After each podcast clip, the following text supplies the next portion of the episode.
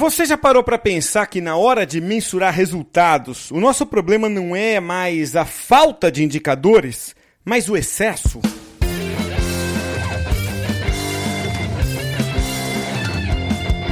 Meu nome é Cássio Politi, este é o podcast Takeaways e hoje eu trago insights de uma conversa minha com o holandês Bert van Loon. Ele é consultor de grandes empresas na Holanda e na Alemanha e é autor de livros sobre content marketing.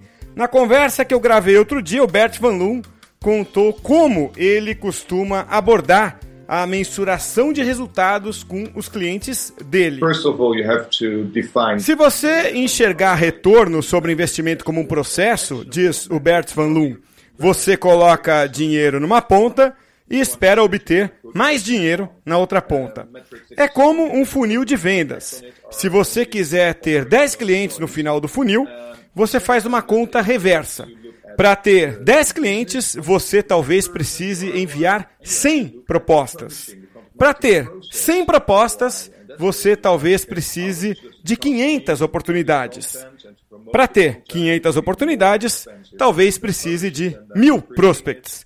Portanto, mil prospects no final do dia se convertem em 10 vendas.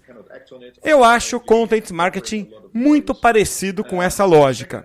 O ROI, que é o retorno sobre investimento, é muito simples. É uma fórmula econômica que você vai achar em qualquer livro e que nunca vai mudar.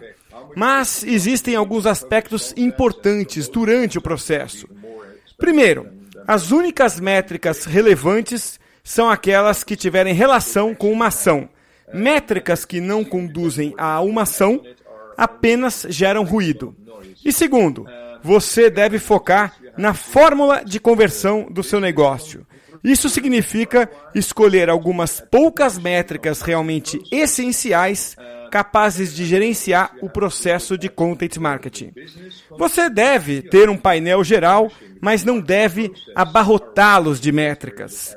Apenas ver quais são os resultados de negócio desse processo. Em última análise, isso se traduz em retorno sobre o investimento. Content marketing metrics. O meu takeaway do que disse o holandês Bert van Loon é o seguinte: nós devemos eleger aqueles poucos indicadores que nos conduzem a uma tomada de decisão. Números demais só geram barulho. Todos os links da edição de hoje estão disponíveis nas plataformas onde o podcast é publicado. Não deixa de acessar o takeaways.com.br barra 034. Esse endereço leva você para os links do podcast, para a transcrição da entrevista e para um material muito mais vasto sobre mensuração de resultados. Eu tratei de mensuração no programa anterior, o 033, e volto ao tema no seguinte, o 035. Até o próximo programa!